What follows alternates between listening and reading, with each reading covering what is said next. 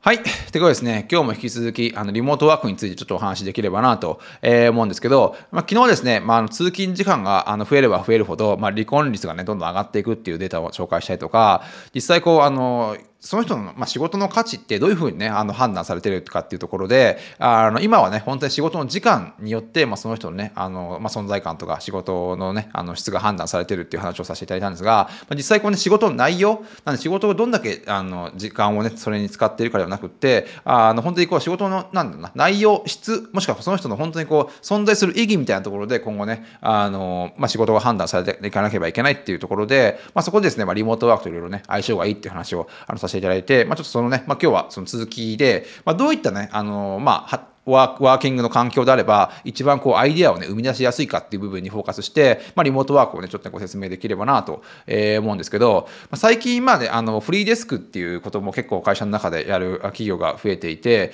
で、まあ、なんでしょうね、あの、席を自由に移動できる、固定、自分のしあ決まった固定席がないことによって、まあ、なんかちょっとこう自由度を上げようっていうね、あの、企業の考えがあるんじゃないかなと、えー、思ってるんですけど、まあ、実際こう会社をですね、まあ、フリーディスクにしたところで、あの、なんか本当犬のね、首輪のロープを少し長くししたみたいな感じで、実際それってあんまりこうなんかね、あの、働き方改革につながらないんじゃないかなって僕は個人的な意見なんですね。で、まあ、実際今後ですね、やっぱあの、まあ、こうアイデア資本主義なんて言われることも言われていて、まあ、どれだけですね、こう、まあ、あの、アイデア、いい、あの、なんだろう、人には真似できないアイデアとか、そういった発想が生み出せるかっていうところに、まあ、一番の価値がついてくるんじゃないかなと思うんですが、どうやったらね、こう、あの、アイデアが一番こう、生みやすい、まあ、ワークスタイルを作れるかっていうところに、まあ、一番、あの、フォーカスしていくべきなんじゃないかなと思うんですけど、で、実際こう、アイデアっていうのは本当にこう、意地悪で、あの、会社の机で座って考えてる時っていうのは、あの、新しいものは全くね、あの、浮かんでこないんですよね。まあ、本当になんか、あの、なんだろう、あの、本当に会議室とか、その、なんか会社の机でひたすら考えても、あの、逆にそんな、そこでね、すごい、なんか画期的なアイデアが浮かんだって人に会ったことないんで、やっぱりね、そういうとこでは生み出しにくいという形なんですね。で、むしろ、こう、オフィスではなくって、あの、散歩とか、運動とか、逆にお風呂に入ってる時とか、まあ、比較的リラックスした時に、まあ、アイディアってのはね、当然、あの、浮かんでくる、浮かんでくる、まあ、浮かんできた経験がね、誰にでもあるんじゃないかなと、えー、思うんですけど、まあ、どうやらですね、僕の、僕らの頭の、あの、奥底に、奥底にあるアイディアみたいなものっていうのは、あの僕たちは考えることから、あの、あえてね、こう意識をそらした時に、まあ、急にふっとね、あの、湧いてくるようなものらしいんですね。なんで、まあ、あの、すごい意地悪なんですよ。本当に、あの、出てきてほしい時には、アイディアって出てこなくって、まあ、なんか、出てきてほしくない時、まあ、出てきてほしくない時っていうわけじゃないんだけど、あの、まあ、それについて考えるのをやめてる時に、にあえて降って、あの、湧いてくる。で、そこでしっかりこうね、あの、メモとかに書き留めていかないと、あの、すぐなくなってしまうっていうのがね、こう、アイデアの本質みたいですね。で、こう西洋のあの世界では、あのケンブリッジ大学の哲学の教授であったルーベット・ウィルゲスタインっていうね、まあ、ちょっと発音が難しいんですが、まあ、それはいいとして、まあ、この方があの科学上のあの偉大な発見っていうのは全てアルファベットの B の文字で始まる場所からまあ生まれてると言ってるんですね。でそれは何かっていうとあのバスですね。バス要は移動中ベッドえー、まあそのあの睡眠してる時もしくはバース、えー、お風呂に入ってる時にまあ起こるっていう、まあ、今3つの B の場所で生まれるってことをねあの言ってるんですね。で、さらにまあ東洋の中国にでも、あ中国にもね、同じような考え方があって、えー、まあそういったね、アイデアが生まれやすい場所っていうのは、えー、馬の上、つまり移動中、えー、枕の上、つつまりこう睡眠中とかリラックスしてる時でトイレの上の、まあ、3つの上で生まれるっていう、ね、言葉がね中国にも残ってるみたいですね。で、まあ最近ではですね、まあこれ最近、本当最近っぽいんですけど、あ最近ではこれに加えて、ブックストア、本屋ですね、えー、それに、えー、バー、えー、バーの3つの B ですね。なんで、えっと、バス、移動中、ベッド、バス、バース、えー、お風呂、えー、ブックストア、えー、バーの、えー、5つの B が、まあ、一番こうアイデアがね、生まれやすい場所としてね、いろいろ紹介されてるんですね。まあ、そこはちょっと面白いですね。最近こう、あの、まあ、まあ、本屋とかね、バーとかもやっぱりこう、まあ、比較的リラックスするとか、いろんなものに囲まれてるって形で、まあ、結構まあ僕の家の周りにもなんかそうやって、あの、ななんでしょう、こう、まあ、仕事に適した、適した場所かどうかはわからないですが、なんかそういったちょっと仕事ができる環境を整えた、まあ、本屋とかバーとかって結構ね、増えてきてますね。まあ、渋谷周辺ではあるんですけど。で、まあ、こうリモートワークっていうもの自体があのどういうものかっていうと実際こうまあねリモートワークってこうあの上司上司のまあ監視下を逃れて YouTube を見ながらねあの仕事をするような権利というものではなくて常にこう新しいアイデアを生み出し続けるためにあの自らですね良い仕事環境を作り上げていくっていうのがね本当にリモートワークのね本質なんじゃないかなと思うんですよ。で、まあ、今の本当に10代とか20代の若い子っていうのは、あの自転車に乗りながらですね、この AirPods をつけて、まあ、打ち合わせを行ったりとか、あのお風呂の中で本当 iPad を持ち込んでね、あの動画編集をしたりとかって形で、あのやっぱ働き方もね、かなりね、あの自分の、なんでしょうね、自分のパフォーマンスを一番最大限に発揮しやすいようなあの環境を自ら作り上げているね、あの節があるんですよね。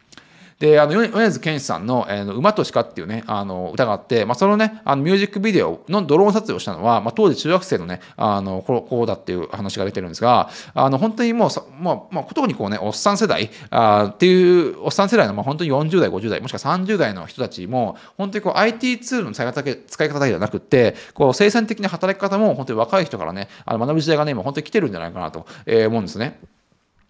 で、まあ、オフィスっていうのは、つまり事務所、まあ、日本語で事務所っていう意味なんで、あのつまり事務作事務作業をするべきとこ場所だっていうことじゃないかなと思うんですよ。団沢昭和的な感じもするんですが、でも実際多分そうだと思うんですよね。あの事務所っていうのは、まあ、事務作業をする場所、えー、だったことだたことから、まあそういったね、呼ばれてるんじゃないかなと思うんですけど、あの本当にこう、あと、まあね、10年もすればですね、まあ、お風呂やバーで仕事をしてしているこそね、あの真のね、ビジネスマンなんて言われる時代がね、来るかもしれないですね。なんかそんな本がね、なんか、なんでしょうね、あの、もう2025年ぐらいからね、なんか本棚にあの本屋に並びそうなあの感じもしてるんですけど、まあ、やっぱ本当ね、あの本当にこう自分でこうね、あの一番いいアイデアが生まれる場所っていうのは人によって違うので、まあ、それをね、あの自分ながらこう探していくっていうのがね、多分今後今後リモートワークの本質になってくるんじゃないかなと思うんですよ。で、まあ、こう働いてる時間で会社に貢献度を示そうとしている、まあ、人っていうのは、あの、そのままね、あの、会社にずっとしがみつこうとするのかもしれませんが、実際仕事の質ですね、あの、会社に貢献、会社に貢献し続ける、し続ける、まあ、優秀な人材っていうのは、やっぱ逆に会社が彼らの求めている仕事、仕事環境を用意できなければ、多分ね、今後長く会社にいてもらうことは難しいんじゃないかなと思うんですよね。多分そういったあの場所を提供できないと、どんどんこうあのそういう人たちもいろんなね、そういった場そういった仕事、自分のアイデアが出しやすい、えーまあ、環境を提供してくれる会社にどんどん移っていくってしまうんじゃないかなと思うので、で、これあるね、 LinkedIn っていう、まあ、あの、まあ、ビジネス系の SNS の調査なんですけれども、えー、テクノロジー企業のね、あの、平均勤務期間はたったの2.1年しかないと、あの、いうことですね。まあ、本当にこう、あの、テクノロジー企業の人材っていうのは、まあ、本当に引く手、引く手あまたというか、本当にこう、なんかね、実力さえあれば、いろんなところにどんどんね、あの、転職していく、ところがとか、もしくはね、こう、あの、どんどんいい仕事環境を用意してくれるところに、まあ、転職していく節があるんで、まあ、2.1、あの、平均のね、あの勤務期間が2.1っていうのはそんなに、あの、びっくりはしないんですけど、で、こちらのオーストラリアのあるあの機関の調査なんですが、えー、この調査によると、良い人材を失うと、まあ、その人の代わりを見つけるのには、まあ、その人に払っていた2倍のね、あの給料のあのコストがかかるっていうあの話もね、出ているので、本当にですね、あのどうね、そのいい人材を、まあ、ずっと会社に働き続けてもらえるかっていうところで、やっぱ働きか、逆にこちらがね、あのそういった働き働ける環境をですね、あの用意してあげなければいけないっていう時代になってきてるんですね。で、まあ、それはもう本当にこう、リモートワークっていうことだけではなくて、もっといろんなね、あの、やり方があると思うんですが、まずはリモートワークっていうのは結構ね、あのマストの、あの、なんか働き方になってくるんじゃないかなと思うんですね。で、まあ、本当に、まあ、本当にいい仕事をする人には、当然その人独自のね、仕事の仕方っていうのがあのあると思うんですよ。で、まあ、そういった人たちから、まあ、創造性をね、奪う一番簡単な方法は、まあ、10代のルール通りね、あの事務作業をするための事務所で、まあ、仕事をね、させてる、させてあげることだと思うんですよ。まあ、そういうところによって、やっぱどんどんね、あの、こう、生まれるべきアイデアも生まれてなくなってくるんで、あの、まあ、やっぱそういった行為がね、一番こう、創造性を待って、奪っていくね、あの、やり方なんじゃないかなと思うんですよ。で、まあ、本当に今世界的に見ればですね、本当にこう働き方革命のルネサンス、ルネサンスのね、あのあの時期になっているんじゃないかなと思っていて、で、アップこれアップワークのあのレポートなんですけど、まあ、2028年には世界のビジネスチームの大体4分の3がですね、まあ、リモートワークを含むね、あのチームになっているっていうあの話も出てますね。で、まあ、もちろんこうリモートワークをしていく上で、もちろんいいところでは、いいところばかりではなくて、ネガティブ面、ネガティブな面もね、いろいろいっぱいあると思うんですよ。なんだけど、まあ、世の中にはね、こう100%ポジティブなものもなければ、100%ネガティブなものもないと思うんですね。まあ、本当にこう、あの考え方として重要なのは、あの新しい、えー、新しいことの良い部分をね、こう楽しみながら、悪い部分のダメージをね、ちょっとずつ、ね、減らしていくことなんじゃないかなと思うんですよ。で、まあ、リモートワークで仕事をして、まあ、通勤とかね、会議の時間が減ることで、まあ、今までね、あ今までに7時間かかっていた仕事が、もう5時間でね、あ終わらせることによって、まあ、生産性っていうのは上がっていくんだと思うんですよ。まあ、そういった、こう、なんか抜本的なやり方をまずしていかないと、あの、生産性っていうのは上がっていかないと思うんですね。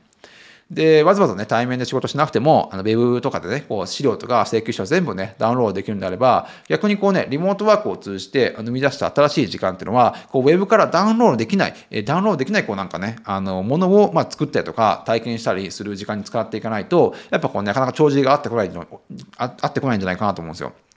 なんでこうリモートワークで、あのリモートワークってね、今まで7時間かかってたことが5時間で終わらせるようになって、こう2時間浮いたんであれば、その2時間は、あなんだ家族との時間に使ったりとか、何か没頭するための時間とか、もしくはね、会社以外の、まあ、普段会わない人たちとね、交流をする交流をするための時間に使ったりとか、えー、まあ、なんでしょうね、あの、まあ、仕事以外でもね、新しいものを生み出すための、まあ、あの、こうアイデアをね、考え出すね、まあ、そういったいろんな時間に使っていくことがね、重要なんじゃないかなと思うんですよね。で、まあ、もしですね、まあこうまあ、企業としてね、すごい幸運な企業で、あの本当に旅行感覚で様々な場所をね、転々としながら、あ転々としながらですね、仕事をするね、ワークスタイルがあ作れたんであれば、本当にね、企業のアイデア不足なんていうのは、まあ、すぐにね、解消されるんじゃないかなと思うんですよね。やっぱこう本当にこういろんなとこに移動しながら、やっぱこう生活することによって、まあ、本当に普段あの触れられないものとかに触れたりすることによって、アイディアとかってあの浮かんでくると思うんですよね。まあ、家族の、家族の時間とか、本当に会社以外のね、ちょっと過ごす時間とか、そういうものがやっぱ増えれば、本当にこうなんか、今までこうね、あの会社に行けばアイデアを出せ、アイデアを出せ、あのってことを言われて、あの抜本的な改革をしろとかって言われてるんですけど、やっぱずっとですね、まあ、会議室にいて、それをやれってのは僕は無理だと思うんですよね。なんでこうやっぱりあのかなりこうあの社員にこう自由に自由を与えることによってあのやっぱアイデアっていうのはアイアイデアのこう原子みたいなのができてくると思うんで、まあ、そこをですねやっぱ会社っていうものをああの働く環境としてね提供してあげなければいけないんじゃないかなと思うんですよね。そしてまあ、あの、なんどうだろうな、5年、10年ぐらいして、こうリモートワークっていうね、こう新しい働き方がなんとなく一周して、あの、本当にですね、多くのね、人人たちが会社の外でね、あの、本当にあの、濃い時間を過ごして、あの、たくさんのね、こう、アイデアを知れるようになってくれば、少しずつですね、そうやって、あの、社員の人たちも、あの、あえてこうね、オフィスに行きたいっていう人がね、増えてくるかもしれないってことですね。で、っていうのは、アマゾンとかアップルとか、まあ、最新の、まあ、あの、革新的な企業っていうのは、現代のようなオフィスがね、必要ない時代に、多額のお金をね、あの使ったオフィスを設計してるんですよね。で、これはあの研究室を対象にしたあの調査なんですけど、あのお互いのね、あお互いの部屋の、まあ、研究者同士がお互いの部屋の距離があ遠い人よりも近い人の方が圧倒的にですね、コラボレーションをして新しいものを発見する確率が高かったっていうね、調査が、あの結果があるんですが、実際こうやっぱりね、あのどれだけ世の中が変化しようとも、やっぱ直接顔を合わせてあのこのコミュニケーションを超えるものはないんですよね。なんで、あの、そういった意味でね、こう、リモートワークを通じて、あの、オフィスに閉じ込められていた時には感じられなかったね、あの、価値観をに触れて、様々なアイデアを、の素材を仕入れてきた時に、あの、対面のコミュニケーションがね、本当にね、こう、価値を発揮していく、あの、時期になってくるんじゃないかなと思うんですよね。なんでこう2050年になって、なんでですね、あの、どうや皆さんが、なんだろうな、働き手がどういうふうに思うかちょっとわからないんですけど、まあ、2050年になって、なんでね、昔はオフィスなんなんてものがね、存在したんだろうって思うか、もしくは逆にですね、こう新しいことはやっぱ対面で直接ね、頭脳と頭脳をぶつけ合うことによってしか生まれないんで、やっぱね、むしろその2050年には、まあ、オフィスの希少性が、ね、今よりね、上がっているかもしれないですね。まあ、どっちにしてもですね、今この、まあ、多分日本っていう国に必要なことは、まあ、あの、理由はね、あの、まあ、ウイルスだろうと病気だろうと何であろうと、まあ、一回ですね、古い価値観を見直して、まあ、新しいことでどんどんね、あの、まあ、失敗してもいいんで挑戦していくことなんじゃないかなと思うんですよね。なんでちょっとこの前も申し上げましたけど、まあ日本人の多くがね、あの、なんかね、ちょっと最近は言わないですけど、なんかぶっ壊すっていうね、なんとかぶっ壊すみたいな感じで、あの、口に出すことで、なんか快感を覚えてみんなが言ってるのは、やっぱこの国にはですね、まあ一回、あの、なんか一回完全にぶっ壊してしまわなければいけないようなものがね、まだまだね、たくさんあるってことなんじゃないかなと、個人的には思いますね。で、まあ当然ですね、働き方もね、あの、本当にその一つに過ぎないんじゃないかと思うので、まあぜひですね、あの、ちょっと、あの、まあ今回のことを、まあ1、2年、1、2年で、まあ、こういうリモートワークってことが続いたことによって、あの、一つね、考え直す、働き方っていうものをね、もう一度考え直すきっかけができればいいんじゃないかなと、えー、思ってますね。